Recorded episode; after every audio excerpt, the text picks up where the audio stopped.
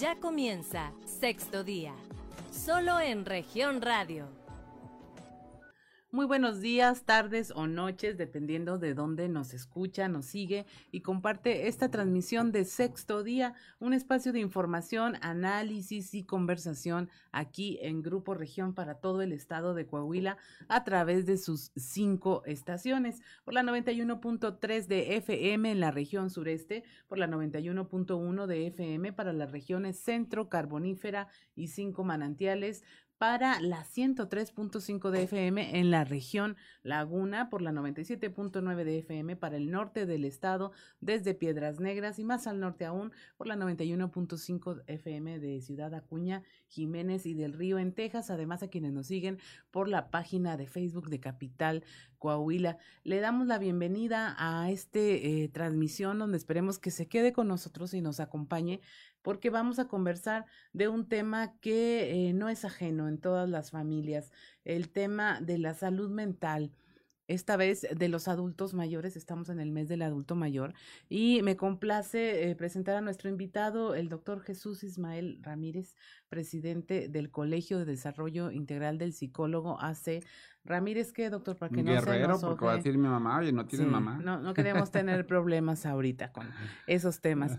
Eh, y queremos platicar a usted eh, de este tema, la salud emocional. Eh, generalmente con nuestros adultos mayores siempre estamos al pendiente, si es que lo estamos en muchos de los casos, pues que de las pastillitas, de que si ya fue a su chequeo médico, que no se le pase la consulta en el seguro social, pero rara vez prestamos atención, eh, como en términos generales en, esta vida que llevamos todo, a la salud emocional, a lo psicoafectivo, al, al desarrollo eh, cognitivo o al decaimiento del desarrollo cognitivo. Y el doctor todavía nos pone un acento más en este tema, que es, pues es que no es tanto la salud emocional del adulto mayor, sino de los hijos que acompañan este proceso de la familia en el mejor de los casos. Y eh, para empezar a hablar de este tema, bueno, pues primero, eh, doctor, salude a nuestra audiencia que ya lo conoce, ya, ya ha, estado aquí con nosotros con otros, otros temas, pero que esta vez vamos a hablar de los adultos mayores y su salud emocional. Excelente, pues ante todo, muchas gracias por la invitación, Claudia. Como siempre, me encanta estar aquí con ustedes. A todas las personas que nos están escuchando y nos están viendo por ahí también, es un placer saludarlos. A las personas que han confiado en mí porque Acuérdate que siempre al terminar le tengo alguna promoción y me da mucho gusto gente que las ha aprovechado, que ha eh, llevado su proceso terapéutico y que se gradúan y, ver el cambio en ellos. De veras que es algo que, también te lo debo a ti que, y ellos te lo deben a ti por, por abrirles el micrófono a ellos también para que se acerquen con nosotros. El doctor eh, nos ha obsequiado consultas gratuitas, han estado por ahí recibiendo asesorías hasta de otras partes del estado, ¿verdad, doctor? De otras partes del estado. Así que no se vaya, no se desconecte. Este es un buen tema. Eh, todos, si tenemos la fortuna, podemos llegar a ser viejos, que no es una mala palabra. Ya nos lo explicaron aquí una vez. Este, podemos llegar a la vejez eh, si somos afortunados. y hay que llegar en la mejor de nuestras condiciones mentalmente, Doc. Nosotros vemos el deterioro físico y tenemos nada más como la idea de, es que los adultos se convierten otra vez en bebés, se van haciendo niños. ¿Qué tan cierto o falso es esto? ¿O cómo es la manera adecuada de ver este proceso de envejecimiento? Me gustó la palabra viejo. Me gustó la palabra viejo que utilizaste ahorita. Acabo de ver la última película de Clint Eastwood se llama La Mula, donde él presenta el papel de un viejo. Y cuando estaba filmando esta película a muy alta edad, pues le preguntan que cómo le hace para seguir dirigiendo, grabando películas, actuando. actuando. Y dice muy fácil, yo no permito que entre el viejo en mí. ¿Sí? Y esto es algo muy real. Hay personas que a los 60 años, es más, a los 50 años, se sienten viejos. Sí. Ya le dieron permiso al viejo que entrara y bajan la cabeza, caminan encorvados, arrastran los pies. Y a mí me encanta, ahorita estoy trabajando con muchos adultos mayores eh, a domicilio. Son las únicas personas que van a domicilio, a nadie más ve a domicilio, más que a los adultos mayores, porque ellos ya no pueden subir de una escalera y veo adultos mayores que a los 70 años postrado en una cama. Ya permitieron que entrara el viejo, ¿sí? Y les enseño la foto de mi mamá, 92 años. Digo, ella lava su ropita interior, aunque tiene lavabo, cocina, me regaña, este, me pide su dinerito, me dice, mi dinerito. Es, es, un amor, mi mamá. Y me manda con los ojos como los mandaban antes. Ella no ha permitido que entre el viejo, ¿sí? Entonces, yo creo que aquí van muchos factores que vamos a analizar este día. No permiten que entre el viejo. Y menos permitan morir a los 60 y que los entren a los 90. Porque hay gente que a los 60 años ya se murió. Sí. Ya no tiene expectativas. Y todavía duran 30 años más. ¿Y qué tal si me muero mañana? Pues pasaron 30 años y ya no te mueres. Entonces vive cada día, independientemente de la edad que tengas. Está interesante ese concepto, no dejar que entre el viejo. Sobre todo cuando la acepción o el significado que le damos a la palabra viejo suele ser esa de exclusión, de que ya no sirve uno para nada, de que ya no sabe nada, que, que no se puede valer por sí mismo, que eh, con todas esas connotaciones negativas son las que no hay que permitir que entren, porque por otro lado tenemos una vida de experiencia, de que ya, ya no estoy obligado a hacer lo que me pidan, ya puedo hacer lo que yo quiera. Eh, debo seguir haciendo lo que yo pueda, este, puedo tomar decisiones por mí mismo, a lo mejor ya nadie depende de mí y una libertad que a lo mejor no tenían a los 20 o a los 40. Entonces, eh, me gusta ese concepto, eh, pero sí hay un deterioro cognitivo también. En algún caso es, o nos, o nos damos demasiados permisos de que como ya estamos grandes ya podemos hacer eh, y sentirnos y debemos de sentirnos de cierta forma. ¿Qué es lo que más he detectado? Ahí va para allá. Es que me encanta platicar contigo, Claudia, porque me vas llevando de la mano de una manera muy agradable y muy rica y creo que a, tu público le va a gustar. Si los viejos, vamos a utilizar esa palabra, ahorita bonita, tal vez no sabemos usar una aplicación como lo saben los jóvenes. Pero los jóvenes, y me gustó porque pasa en la película de la mula, no saben cambiar una llanta. Porque hay una escena donde va la mula, Clint Eastwood, y se para a ayudar a, unos muchachos jóvenes, un matrimonio, que se les poncha una llanta. Y dice, ¿qué pasó? Dice, es que no hay señal para ver este un video tutorial de cómo cambiar una llanta. En YouTube. En YouTube, ¿verdad? Entonces, ya se baja y les enseña el proceso de cómo cambiar una llanta. Entonces yo creo que aquí la parte es complementarnos. El, poder, este, eh, el poder, oye, yo no te cambio una llanta, me puede llevar el viejo, pero yo también puedo ayudar al viejo a comunicarse con sus nietos por WhatsApp. ¿sí? Entonces es, algo maravilloso porque de hecho los más jóvenes de la película eh, le enseñan a, a cómo comunicarse por, por WhatsApp, ¿no? Entonces este, e, esa, esa comunión padre de trabajo de ambos que claro, eh, los jóvenes eran narcotraficantes. sí. Digamos que ahí estaba aplicado el ejemplo, algo no muy positivo. No sé, pero ¿cómo podemos complementar? Y ahorita me preguntabas, el deterioro mental. ¿Sí? Definitivamente puede. No necesariamente haber un deterioro mental. Ya es que siempre va con mis libros. De hecho, acá te voy a sacar otro que traigo ahí de neuroventas. Lo más nuevo ahorita en la psicología es las neurociencias. Y algo que, te maneja mucho la neurociencia es lo de la plasticidad cerebral. Si yo ahorita, algo que no aprendí cognitivamente, lo quiero aprender, ¿qué crees? Lo voy a aprender. Porque mi cerebro va a generar nuevas redes de información para poder captar lo que yo tenga que aprender nuevo. Algo que decíamos, ya no sucede, ya no puedo aprender. No, ¿para qué me inscribo en una maestría si ya no voy a aprender? porque nos enseñaron la psicología y te le juro que era un concepto que ya tenía hasta hace dos años, de que nosotros nacemos y morimos y utilizamos únicamente el 10% de la capacidad cerebral.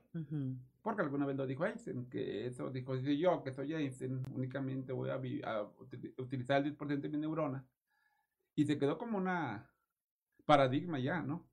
Entonces, ¿qué pasa con la neurociencia? Nos decían en este congreso, simplemente para hablar, Ismael, Tú visualizas a Claudia. Ya activé una parte de mi cerebro. te estás acordando de la película, te vas a activar otra parte de tu cerebro. Y luego tienes que enlazar las ideas de lo que quieres platicar y activas otra parte de tu cerebro.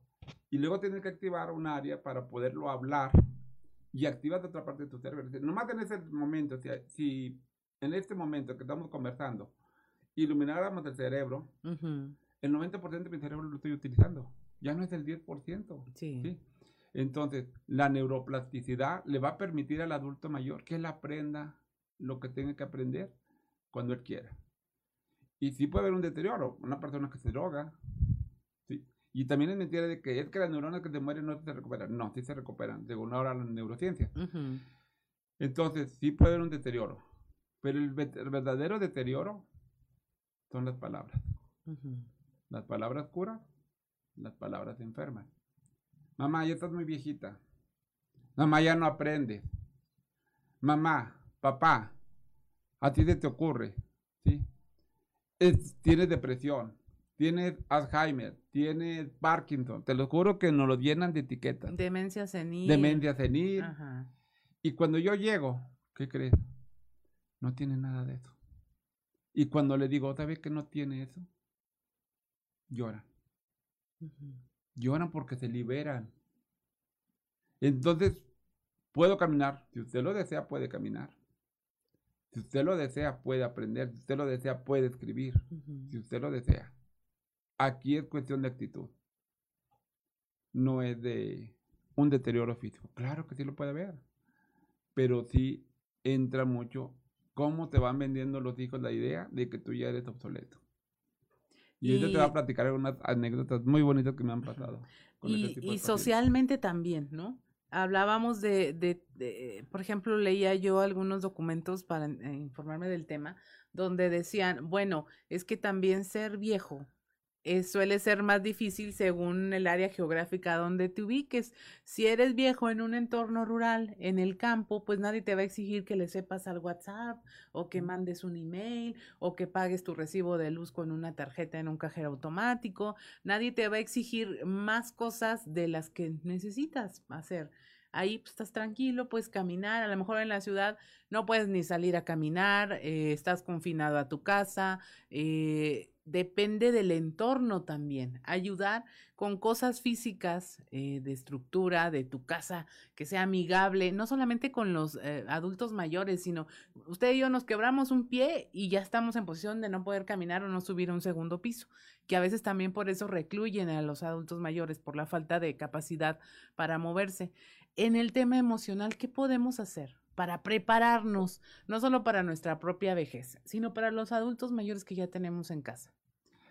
Este, me gustó, te, encanta platicar contigo, digo. Eh, dijiste, depende de la región, precisamente, ¿sí? Eh, imagínate un adulto mayor en Japón. Es la vaca sagrada. ¿sí? Ellos ya no van a tener esfuerzos físicos, pero son los mejores consultores de las empresas. ¿sí?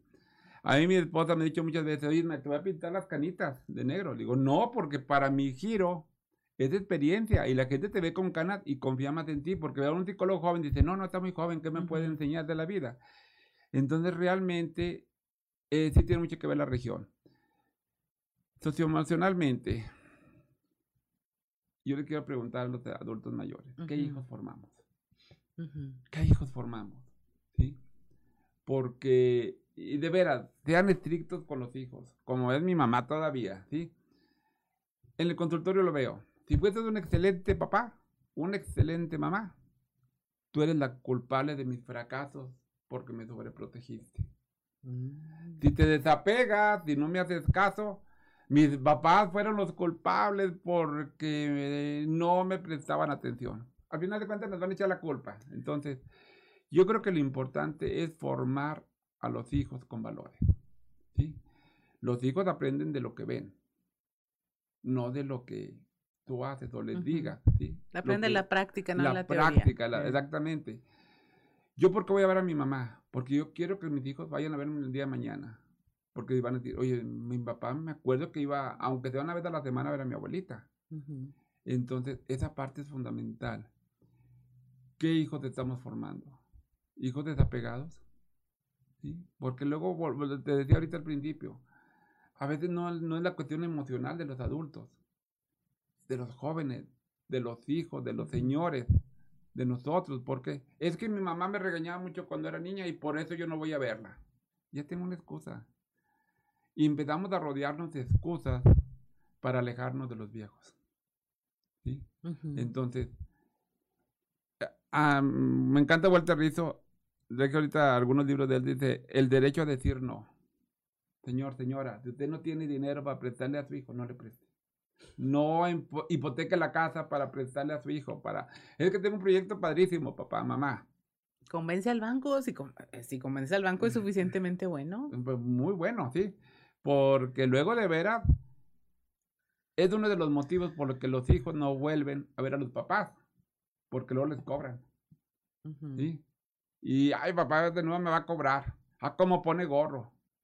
Entonces, mejor ya no voy a la casa. Y ahí está un motivo para no ir a ver a los abuelos, ¿sí? a los papás, a los viejitos. ¿sí? Y luego me van a pedir dinero para, para la enfermera. Y yo te digo todos los casos reales que estoy viviendo ahorita con los adultos que estoy visitando.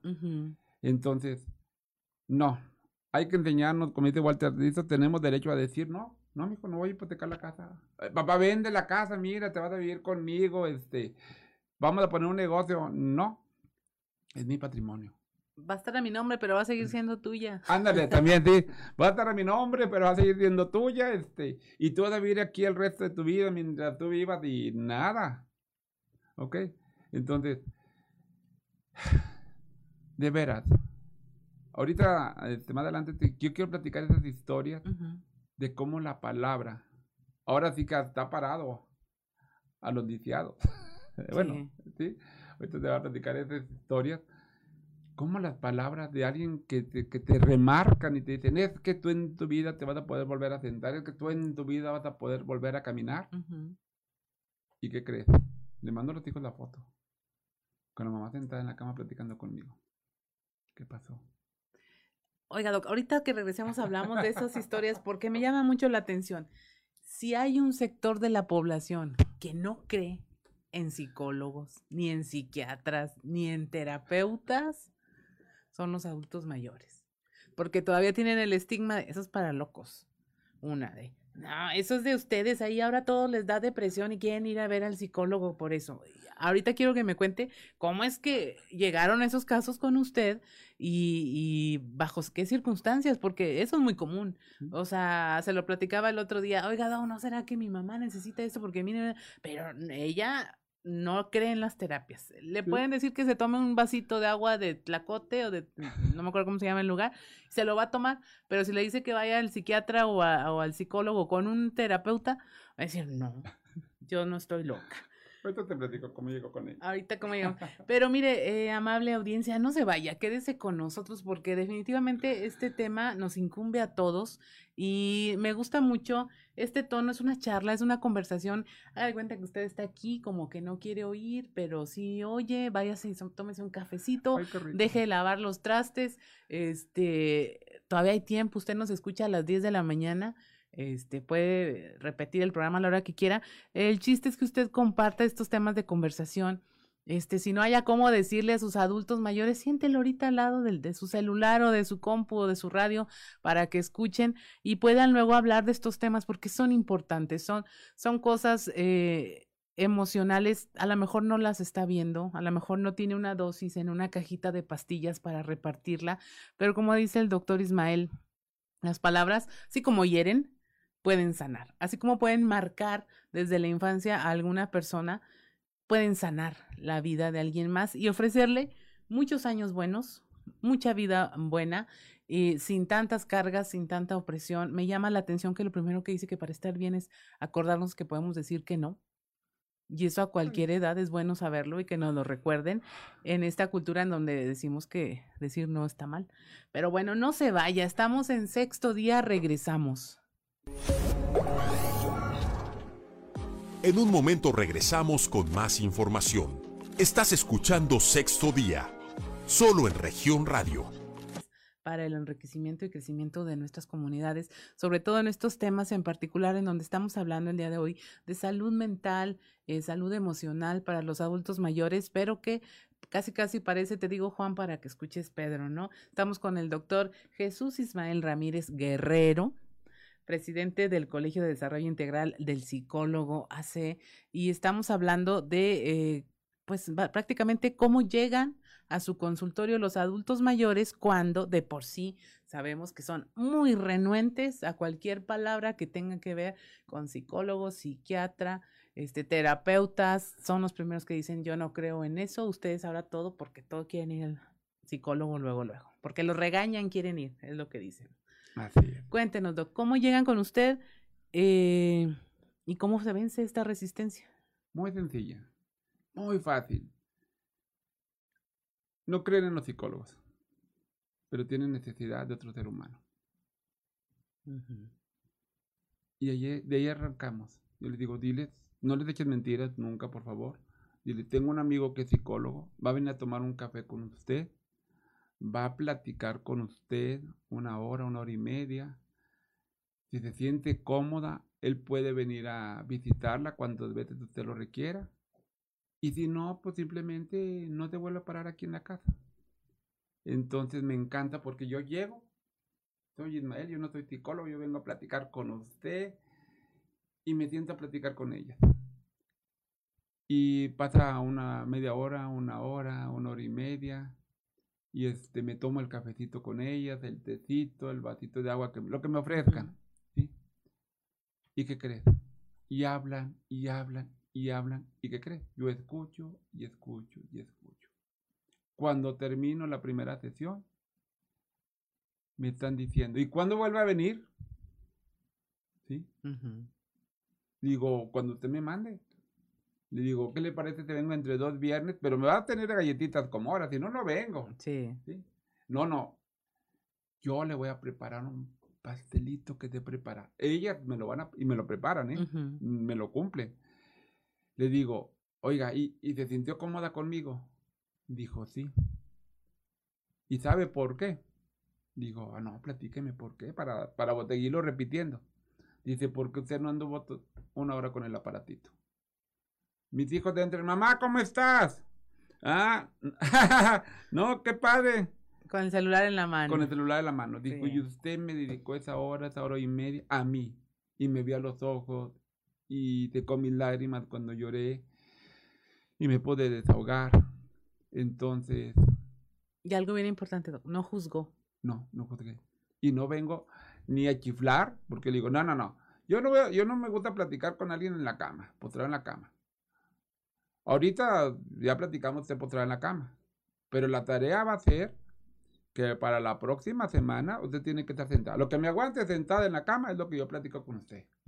Si me aguanta 10 minutos y se cansa, pues a los 10 minutos me voy. Si te tarda una hora, padrísimo sentada, qué padre, platicamos una hora. ¿Tú crees que les va a doler estar esta hora sentados en la cama? Tan entretenidas. Tan entretenidas. Y por ahorita tengo una personita que le dije, y la próxima vez, digo, a mí no me gusta este cuarto, huele enfermo. Le digo, usted ya, ya me demostró que se puede sentar. La próxima vez que venga, dentro de dos viernes, usted se va a sentar en su silla de ruedas. Nos vamos a sentar en un jardín hermoso, desperdiciándose. Yo quiero sentarme en la banquita que tiene usted allá afuera en el jardín y allá vamos a platicar si quiere. Si no, no vengo. No, no, es un trato. ¿sí? Entonces, no quieren al psicólogo, quieren al ser humano.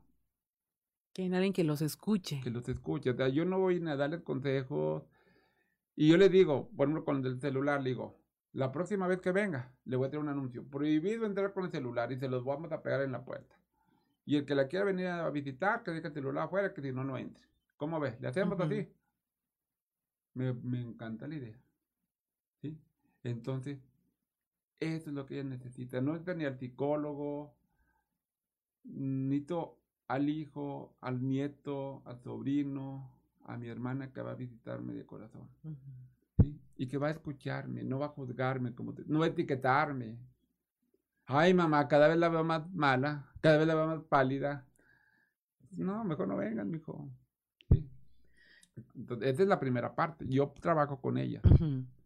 Pero luego, la siguiente sesión, pues las veo cada 15 días. La siguiente sesión es con la familia. Porque tengo que reeducar a los hijos. ¿Y por qué lo llaman, Doc? O sea, llaman los hijos y dicen, está mal por... Mi mamá está deprimida. Es lo primero que... que... Generalmente todas las mamás están deprimidas. ¿sí? Entonces tuve un, un, un, caso también muy interesante, este, donde todos los hijos eran profesionistas y todas diagnosticaron con depresión. Mm. Entonces yo entro con la señora, misma técnica, nos echamos del chalecito, platicamos bien a gusto, hasta me dio permiso de declarar con su nombre artístico, porque uh -huh. tenía nombre artístico la señora. Le digo, oiga, pero cuando venga la visita, ¿cómo que acostada? Y luego sin peinar. Uh -huh. Digo, no, sentadita, peinada. Oiga, ¿y qué le gustaba hacer? No, pues me gustaba hacer esta actividad. Le digo, hágala. Y vamos a encargarle de tarea a sus hijos que cada quien traiga material para que haga su actividad. Uh -huh. Cuando salgo de la habitación, entré como una hora y media con ella. Le digo, ¿cómo verdad que sí tiene depresión? Le digo, híjoles, no quisiera contradecirlos por su profesión. Le digo, pero la señora no tiene ni un solo síntoma de depresión. No cubre ni un criterio del DSM-5 de depresión. Y los invito a que pasen con ella a platicar. Salen los hijos y se me quedan viendo, dice Ismael. ¿Qué le dijiste a mi mamá? Uh -huh. Que los desheredada a todos. que los desheredada a todos, ¿sí? Dice, ¿qué le dijiste a mi mamá? Porque ya le dije a mi hermana, y última vez que me tienes todo el día sin peinar. Y en una oportunidad vas a pintar el cabello. Dice, y van a entrar sin celular. Dice, no, nos puso a todos como chancla y estaba risa y risa y bien risueña. Este, le digo, como anécdota a los colegas, digo, fue en un sector muy residencial. Nunca me preguntaban ni cuánto cobraba ni nada. Uh -huh. Salgo y me dan un fajo de billetes. Digo, ¿me, me estás pagando lo de todo el año, qué no? Sí. Dice, no, es que la... Ver a mi mamá sonreír no tiene precio. Digo, ah, bueno, entonces para mí sí que lo labor. no, es una anécdota muy bonita porque sí. de veras, o sea, le transformé la vida a la señora. Y luego, digo, una semana es con, con los hijos, otra semana con ellos. Porque tengo que trabajar con ellos, tengo que reeducarlos a ellos. Porque si tú le sigues poniendo etiquetas, aunque ya vaya mil veces, ella va a seguir deprimida porque tú le estás poniendo la etiqueta. ¿Sí? Entonces digo, ahora que, que voy con esta persona que dije, es que usted ya está desahuciada. No se vale decirle eso a un adulto mayor, un uh -huh. profesionista de la salud. No puedes decir eso. O sea, hay que ser. Hay que tener límites, uh -huh. hay que tener empatía con nuestros adultos mayores. ¿sí? Sí. Este ya no se va a poder sentar, usted va a estar de aquí a que se muere, empotrar en una cama. Y fue la señora que le dije, pues vamos a platicar, te va a sentar a platicar. Se sentó a platicar. Escribió el Padre Nuestro en un cuaderno, me leyó la Biblia, me echó la bendición hermosa. Por Dios, siempre voy por mi bendición con ella porque uh -huh. me echó una bendición hermosa. Y le mando uno, una foto a los hijos. Digo, ¿la conocen? La que iba a estar postrada el resto de su vida. Las palabras curan. Sí. ¿Matan o curan? Ahora, como hijos, ¿qué hacemos? Porque si vamos viendo cosas o, o o, o, o, estamos acostumbrados a que lo que percibimos le ponemos la etiqueta de, no, pues es que como ya está haciéndose grande, entonces por eso está así y así y así. Fíjate que... Nos informamos, leemos, ¿qué hacemos? Anótele, ya saben que aquí siempre tienen que anotar. Ahorita el no, apunte el no, ese es buenísimo. Apunten el no, ¿sí? Uh -huh. Es más, esta actividad tenemos otro corte todavía, ¿verdad? Sí, bueno, lo, lo voy a dejar esta actividad al final, este, para que vayan por un cuaderno o una pluma y anoten esto, porque yo quiero que cuando vayan con tu mamá, vayan en blanco. Vayan en blanco, o sea, no vayan con que es que mi mamá me sacó la lengua cuando tenía seis años, es que mi papá me pegó con el cinto cuando tenía ocho años, es que mi hermana se quedó con la herencia, es que no, vayan en blanco. Vayan a nutrirse, a llevarse conocimientos, dijo un sobrino palabras hermosas, digo, y tú debes de ser orador. Dice, mi abuela, dice, no tiene toda la vida.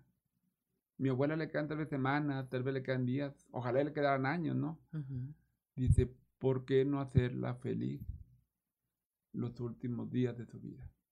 O las últimas semanas, que digamos que durara 100 años, ¿no? Sí pero también tienen un ciclo de vida nuestros adultos mayores. Entonces yo creo que cuando tú entras a ver a tu adulto mayor, tienes que dejar todos los rencores con tus hermanos, con tus papás, con lo que tú quieras.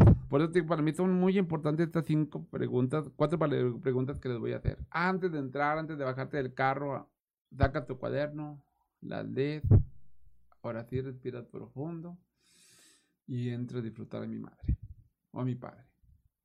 Entonces, ahorita te voy a Vaya por su papel y lápiz para que apunte. O grábese en el celular también, ya va a escribir en el celular súper rápido. Tenemos los pulgares más veloces de, de todo del eh, oeste. Doc, el, eh, esa va a ser por parte de los hijos. Sin embargo, sí hay deterioros a los que hay que poner atención. Claro. Como eh, únicamente un experto de la salud mental los puede diagnosticar. Así es.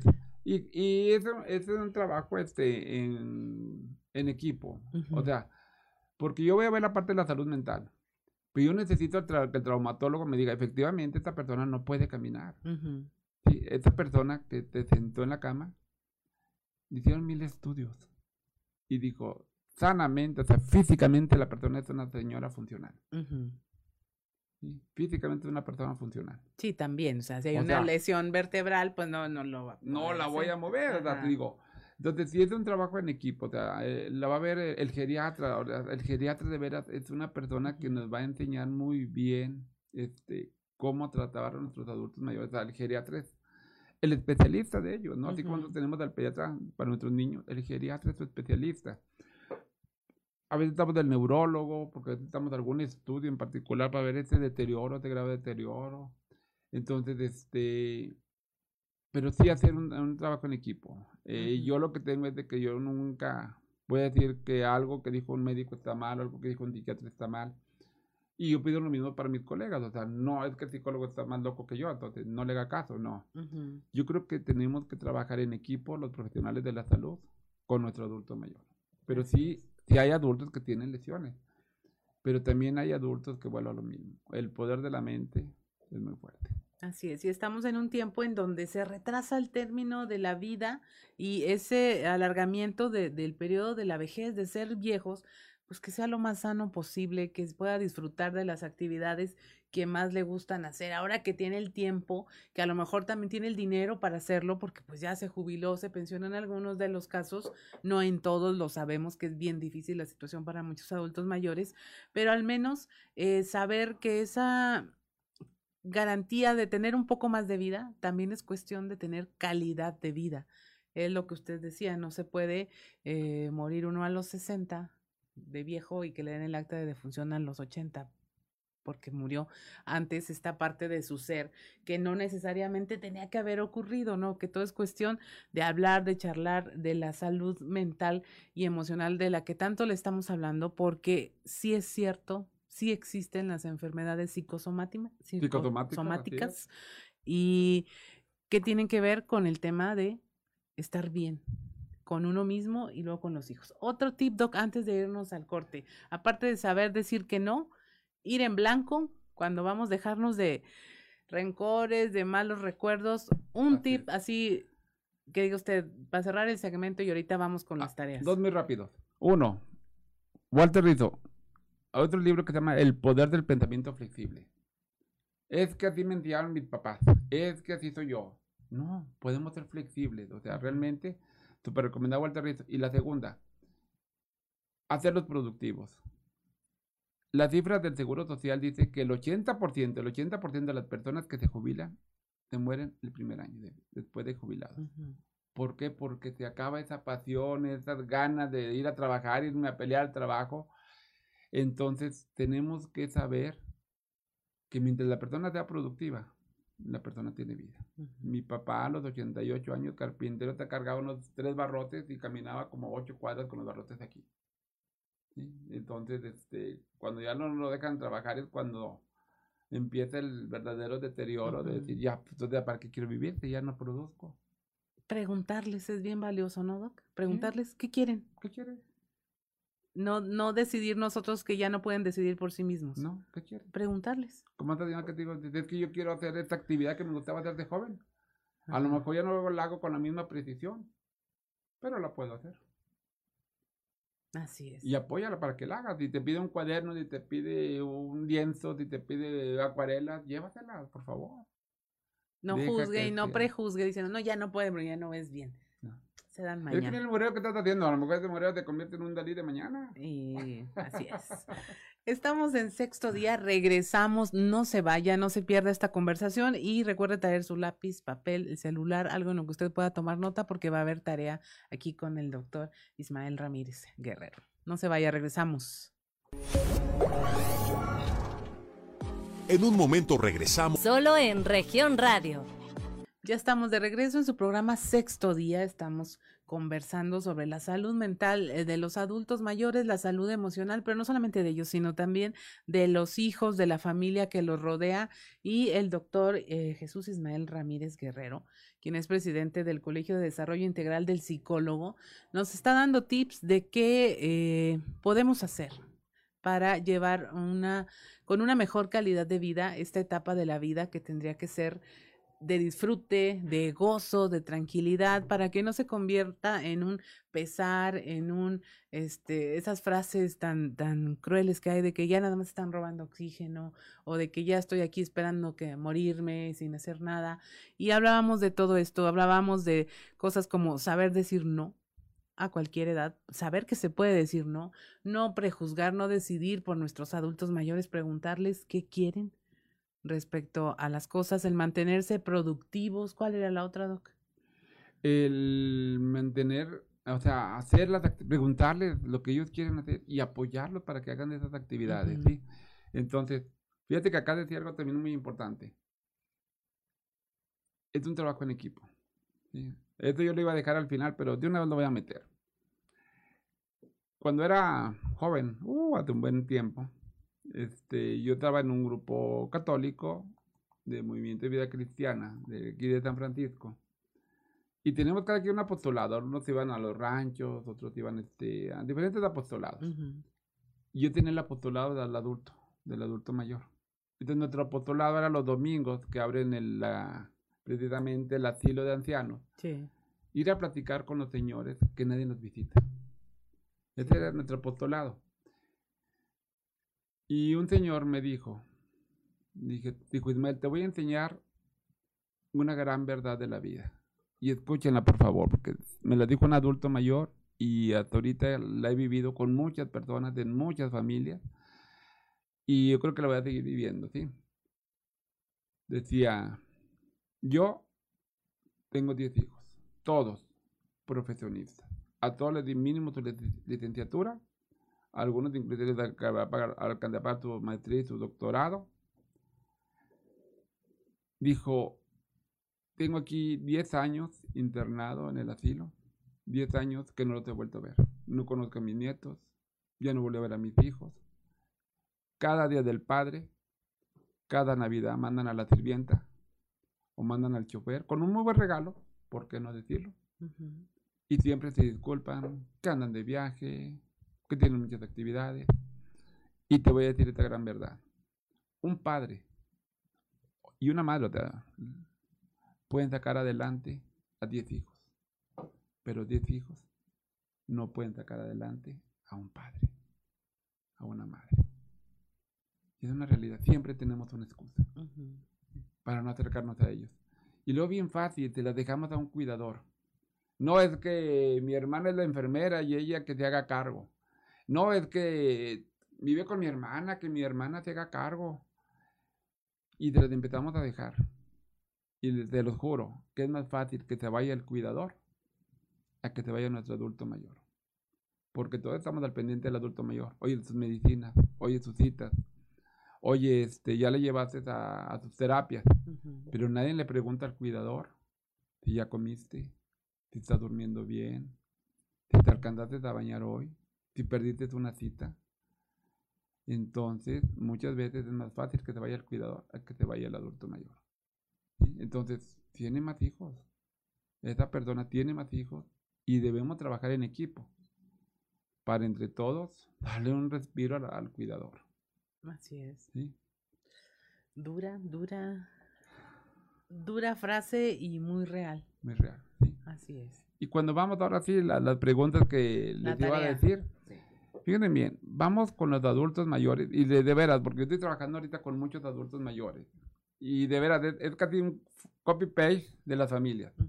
Tienen 10 hijos o 12 hijos y siempre son tres los que están al pendiente. Es raro que tenga el cuarto de, cuatro hijos o el 50% de los hijos. Son uno, dos o tres. ¿sí? Y luego llegamos cargados de emociones, de negatividad del trabajo.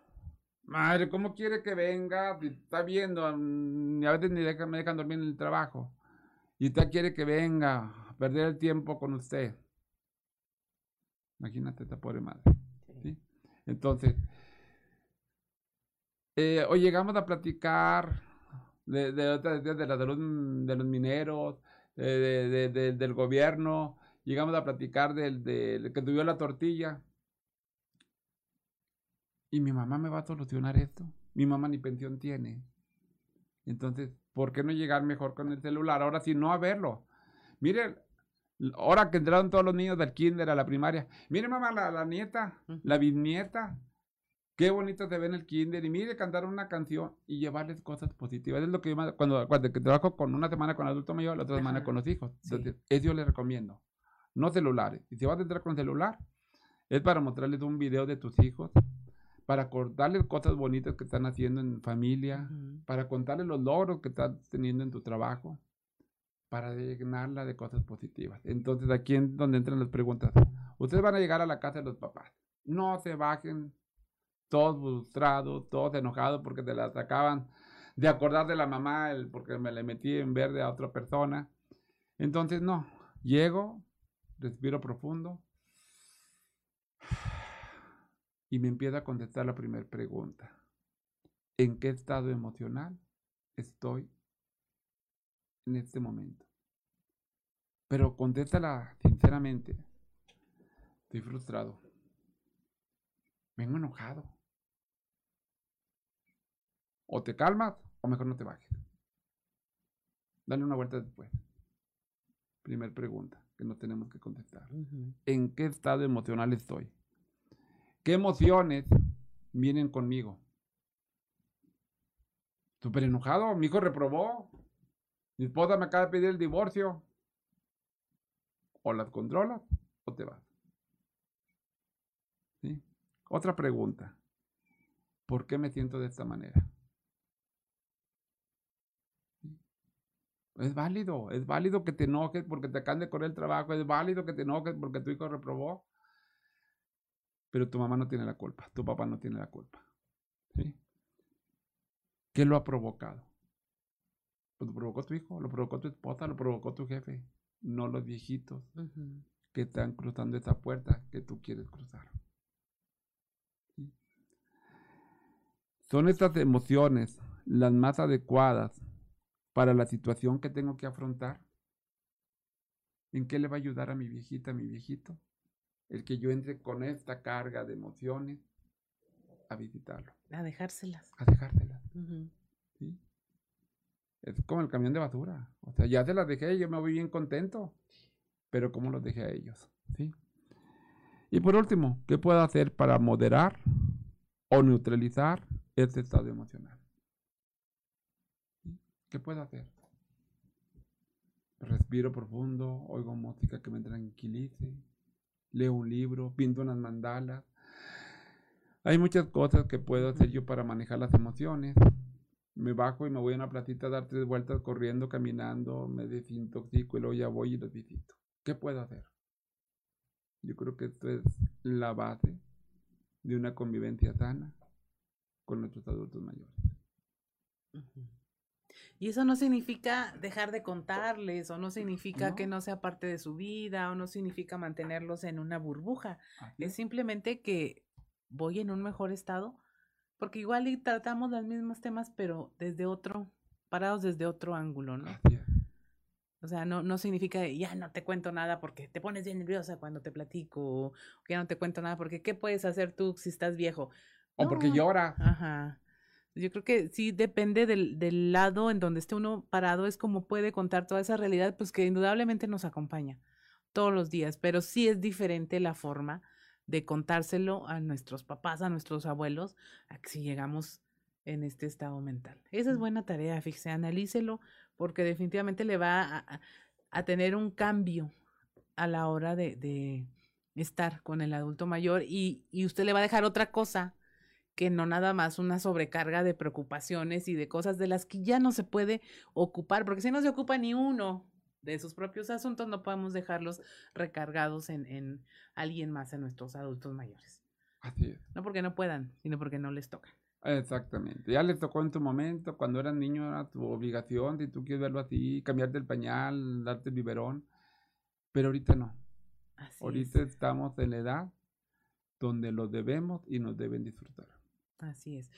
¿Con qué cerramos, doctor, para que se quede bien fuerte este mensaje de no solo lo, importante que es acudir con un especialista, eh, a lo mejor qué signos de alerta sí tenemos que ver y decir, a ver, si aquí ya hay algo que no está bien y ya lo intenté manejar este, siguiendo los consejos del doctor Ismael, pero ¿cuándo sí ya hay una señal de alerta en la que sí hay que buscar ayuda? Fíjate que hasta me hace que me sonroje y me ría. Los papás son muy inteligentes. Los papás son muy inteligentes yo creo que cuando te pierdes esa capacidad de, de, de, hacernos pelear como hermanos, hay que tener cuidado, porque te digo, a mí me encantan los, los, señores adultos mayores porque por tratar de cantar la atención, es que Olinda me trata muy mal. ¿Sí? Y tu eh, le dice a, a, tu hermano, ¿no? Luego viene tu hermano y se va. Y luego llega Olinda, ay, mi hija, qué bueno que viniste, porque mira que tu hermano no me hace caso y a fuerza me quiere dar el medicamento y, a fuerza me quiere hacer que coma, pero yo le dije que yo había comido, pero... Y los empiezan a contrapuntear, ¿eh? Es algo bien común que me he topado con Quiere los que tome agua, no me trae mi coquita. Ándale, sí. Entonces, ya cuando no nos hagan pelear entre hermanos, ya te acordaste, este, significa que algo está mal, ¿eh? Bendito Dios que es que nos contrapuntea Ah, entonces mi mamá está muy sana. Está muy sana, entonces me le das un abrazo. Puede confabular. Me va a odiar después de lo que... Ellas buscan la atención, ¿sí? Buscan la atención, entonces... Y esta es una manera, o sea, yo, la única manera de, de, mira, cuando yo estoy sana, es un pensamiento muy común del adulto mayor, cuando yo estoy sana nadie viene. Pero estoy enfermo y todo el mundo viene. Y ahí es donde empezamos a somatizar tengo que tener a fuerza una enfermedad para tenerlos aquí. Sí. Pues te digo, entonces ya cuando te pueden implementar enfermedades, los puede contrapuntear a todos los hermanos, cuando ya no les haga pelear entre ustedes aguas. ¿Ok? Entonces, de veras, un abrazo a todos nuestros adultos mayores. Y ya sabes, que las personas que escuchen tu programa, se comuniquen conmigo, siempre la primera sesión es gratuita. para tus adultos mayores, o si ellos tienen algo que sanar con su niño interior, decir, yo quiero sanar algo, Ismael, antes de ir a visitar a mi mamá, a mi papá. La primera es gratis. Entonces les digo, pruebe. Pruebe. Nada Si no crees en el psicólogo, lo único que vas a perder es una hora de tu vida, porque ni siquiera dinero. Pero si hacemos un buen proceso terapéutico, millón de cosas que ganar. Así es. Pues muchas gracias, Doc, por haber conversado con nosotros. ¿Y ya saben dónde me localizan? Claro que sí, sus redes sociales, Doc. Antes de es, es yo nomás traigo el celular por WhatsApp. Entonces, este, porque me gusta estar como ahorita. Yo nada más lo agarro entre pacientes, este, cuando estoy con mi mamá. Eh, mi nieta también me regaña, ya vas a agarrar tu mugrero. Aprendió de mi mamá muy bien. Sí. Este, al 844-263-6413. 844-263-6413. WhatsApp de preferencia porque digo llamadas sí por respeto a, sí, sí están la consultando, gente, pues. no lo atiende, pero no pasa el día sin que te regrese la, el WhatsApp y me dice, ¿sabes qué? Lo oí en séptimo día y quiero mi sesión gratis. Así es, ya lo sabe usted. Eh, así se puede comunicar con el doctor Ismael. Eh, también nos escribe aquí a la estación, le damos todos los datos y pues no se pierda nuestras próximas emisiones. Y sobre todo esta, compártala, compártala, convérsela, eh, pásela de boca en boca, recomiende estas conversaciones porque son de gran utilidad para todos y qué mejor que esté con nosotros aquí en Grupo Región conversando, como vino el doctor aquí a hacernos compañía y hablar sobre este tema. Y pues le dejamos esto, le dejamos estas ideas, eh, conózcalas, discútalas, háblelas y verá que va a tener buenos resultados. Soy Claudia Olinda Morán y esto fue Sexto Día. Te esperamos el próximo sábado a las 10 de la mañana. Hasta el próximo sexto día, solo en región radio